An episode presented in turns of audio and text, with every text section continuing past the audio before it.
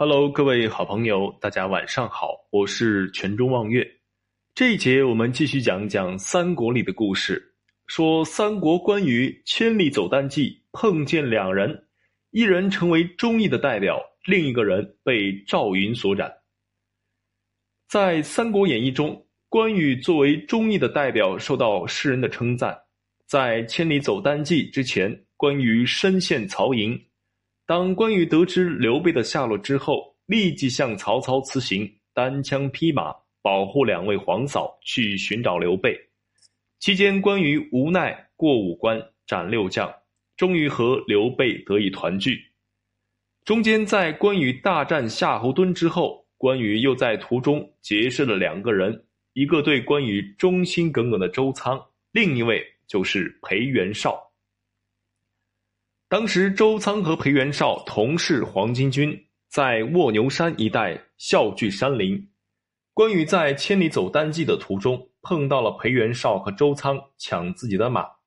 裴元绍知道关羽骑的是宝马，便亮出自己的名号，说自己是黄巾军张角手下的部将，让关羽留下赤兔马，才肯放关羽走。关羽一听，乐了。问到裴元绍和周仓，你可知道刘关张三人？当然，关羽的名声在当时是非常响亮的。裴元绍和周仓便对关羽说道：“我只知关云长将军，却未曾谋面。”关羽一听此言，便放下手中大刀，两人这才得知这位就是大名鼎鼎的关羽关将军。关羽这才知道张角去后，裴元绍和周仓没有容身之地。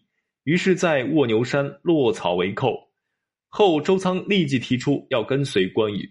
本来裴元绍也想跟随关羽，但是关羽让裴元绍先在卧牛山一带留守，一旦有事便召裴元绍前来。裴元绍这才转身回到卧牛山。关羽走后不久，裴元绍千不该万不该又抢马。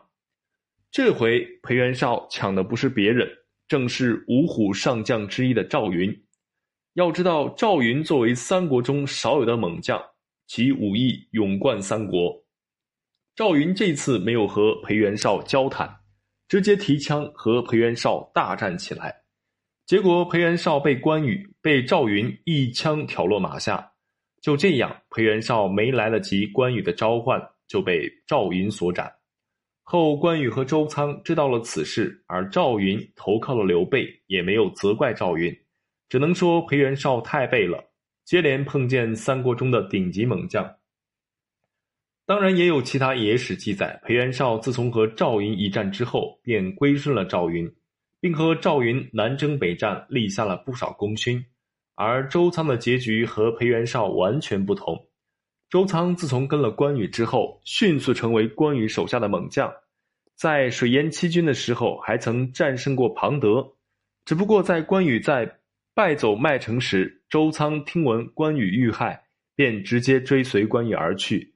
世人都知关羽忠义，殊不知在《三国演义》中，周仓才是最忠义之人。从各地的关帝庙中就可以发现，周仓作为护卫，一直在关羽神像的旁边。周仓的忠义之举也受到了世人的称赞。好，我是喜马拉雅新手主播全中望月。每天几个经典的历史小故事，喜欢听我讲故事的朋友，点个关注吧，谢谢。